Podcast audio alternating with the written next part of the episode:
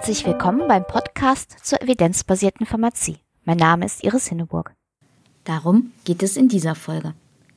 In der Rubrik Evidenzbasierte Pharmazie in der Praxis gibt es wieder Hinweise zu verfügbaren evidenzbasierten Informationen, die sich besonders gut für die Beratung in der Selbstmedikation nutzen lassen.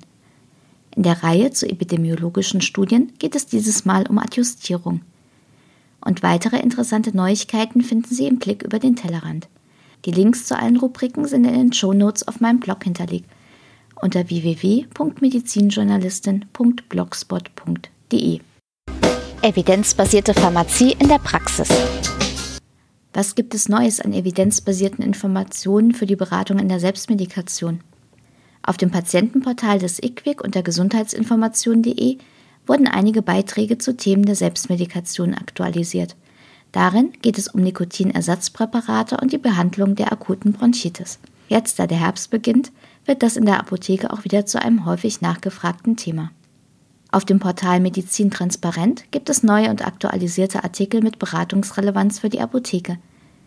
Zu den Themen gehören unter anderem Ingwer gegen Übelkeit, Vitamin C zur Erkältungsprophylaxe und Teebaumöl gegen Pickel.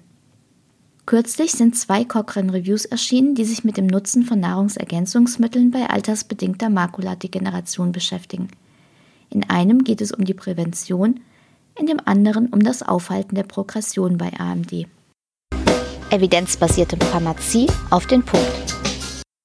Eine wichtige Art von Bias in Beobachtungsstudien ist Bias by Confounding. Das bedeutet, die beiden Gruppen, die verglichen werden sollen, unterscheiden sich möglicherweise, weil Confounder, also Störfaktoren, ungleichmäßig zwischen den Gruppen verteilt sind. Damit bleibt es unklar, sind Unterschiede in den Outcomes tatsächlich nur durch die Unterschiede in der Exposition bedingt oder spielen die Confounder noch mit hinein? Forscher haben also in Beobachtungsstudien ein großes Interesse daran, den Einfluss von Confoundern mit zu berücksichtigen. Dafür gibt es auf der Ebene der Auswertung verschiedene statistische Verfahren, die sich mit dem Begriff Adjustierung zusammenfassen lassen. In der Auswertung von Studien finden sich dann oft rohe Effektschätzer und adjustierte Effektschätzer. Die rohen Effektschätzer sind direkt aus den erhobenen Endpunkten abgeleitet, die adjustierten Effektschätzer berücksichtigen zusätzlich noch gemessene Confounder. Die klassischen Verfahren, die ich hier vorstelle, können aber alle nur für bekannte und gemessene Confounder kontrollieren. Unbekannte oder nicht gemessene Confounder können entsprechend nicht berücksichtigt werden. Das bezeichnet man dann auch als Residual Confounding. Neuere Verfahren werben damit, dass sie auch für unbekannte Confounder kontrollieren können. Sie hängen aber oft von vielen Annahmen ab und eine detaillierte Diskussion würde diesen Podcast sicherlich sprengen. Ich verlinke aber eine Übersicht dazu in den Shownotes. Aber zurück zu den klassischen Verfahren der Adjustierung. Im einfachsten Fall, wenn es nur einen einzigen Confounder gibt, lässt sich die Studie in Abhängigkeit von dieser Variablen auswerten. Das nennt man auch Stratifizierung. In einem Beispiel würden wir bei den Ergebnissen etwa Patienten unter 50 Jahre und Patienten ab 50 Jahre trennen, wenn wir denken, dass das Alter ein Confounder ist. Diese beiden Gruppen nennt man auch Strata bzw. Schichten. Für jedes Stratum lässt sich ein separater Effektschätzer angeben. Wenn tatsächlich Confounding vorliegt, wird er sich von dem rohen Effektschätzer für die Gesamtpopulation der Studie unterscheiden. Sind die Effektschätzer in beiden Strata hinreichend ähnlich, lässt sich auch ein gemeinsamer Effektschätzer über beide Strata hinweg berechnen. Eine bekannte Methode für eine solche Zusammenfassung ist der Mantel-Hensel-Schätzer, der den einzelnen Strata ein Gewicht zuweist. Dieses Gewicht berücksichtigt das Basisrisiko ohne Exposition, das Verhältnis der Exponierten zu den Nicht-Exponierten und die Gesamtanzahl der Patienten in der Studie. Unterscheiden sich die stratifizierten Effektschätzer jedoch in einem bedeutsamen Maß, liegt kein Confounding, sondern eine Effektmodifikation vor. Das bedeutet, dass sich der Effekt der Exposition in Abhängigkeit von einem bestimmten Faktor verändert. Dann ist es in der Regel interessanter, die Ergebnisse für die Strata getrennt aufzuführen und sie nicht zusammenzufassen. Eine stratifizierte Auswertung macht man meistens dann, wenn man nur einige wenige Confounder berücksichtigen will. Bei mehr Confoundern gäbe es dann sehr viele Strata und dann reichen die erhobenen Daten oft nicht mehr aus. Für komplexere Analysen greifen Epidemiologen deshalb in der Regel auf Regressionsmodelle zurück. Dabei ist aber jeweils zu bedenken, dass diese Modelle bestimmte Grundannahmen erfüllen müssen, um valide zu sein, etwa was die Beziehung zwischen den Variablen und der Zielgröße oder die Verteilung der Zielgröße angeht. Regressionsanalysen modellieren den Zusammenhang zwischen der Zielgröße und verschiedenen Einflussvariablen, indem sie Koeffizienten für die Einflussvariablen berechnen. Zu diesen Einflussvariablen gehört der Expositionsstatus, aber auch die verschiedenen Confounder. Aus den berechneten Koeffizienten lassen sich dann die adjustierten Effektmaße ableiten, die den Einfluss der Confounder berücksichtigen. Welches Regressionsmodell verwendet wird, hängt von den Eigenschaften der Zielgröße ab. Bei einer stetigen Zielgröße kommt die lineare Regression zum Einsatz, bei einer binären Zielgröße eine logistische Regression. Die Cox-Regression wird für Überlebenszeiten, also Time-to-Event-Data, eingesetzt, während die Poisson-Regression bei Zieldatenanwendung findet. Der einfachste Fall, in dem nur ein einziger Confounder berücksichtigt wird, wird als univariable oder univariate Regression bezeichnet.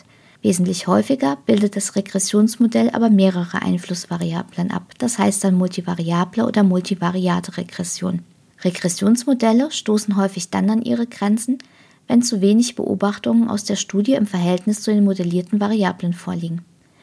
Deshalb hat sich in den letzten Jahren ein Verfahren entwickelt, bei dem mehrere Einflussgrößen in einer einzigen Variablen zusammengefasst werden, dem sogenannten Propensity Score.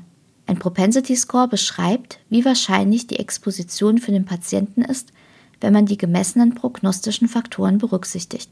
Der Propensity Score kann dabei Werte zwischen 0 und 1 annehmen und er wird häufig mit Hilfe eines logistischen Regressionsmodells aus den vorliegenden Daten geschätzt. Dabei ist die Intervention bzw. Exposition die abhängige Variable, die gemessenen prognostischen Patientenmerkmale bilden die unabhängigen Variablen. Für die adjustierte Schätzung von Therapieeffekten können Propensity Scores auf verschiedene Arten genutzt werden.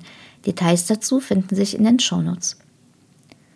Gegenüber klassischen Regressionsmodellen haben Propensity Scores den Vorteil, dass die Informationen zu möglichen Confoundern in einer einzigen Variablen zusammengefasst werden.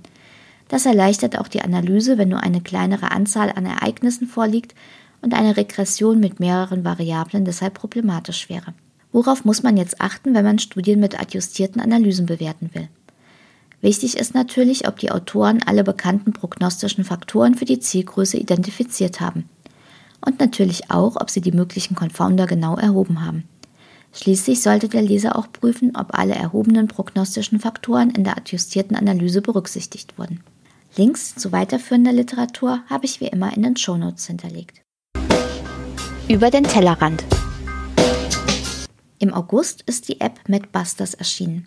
Darin finden sich Inhalte von gesundheitsinformation.de, also dem Patientenportal des IQWIC, und Medizin Transparent, das ist das Portal von Cochrane Österreich. Die App ist kostenlos und sowohl für Android als auch für iOS verfügbar.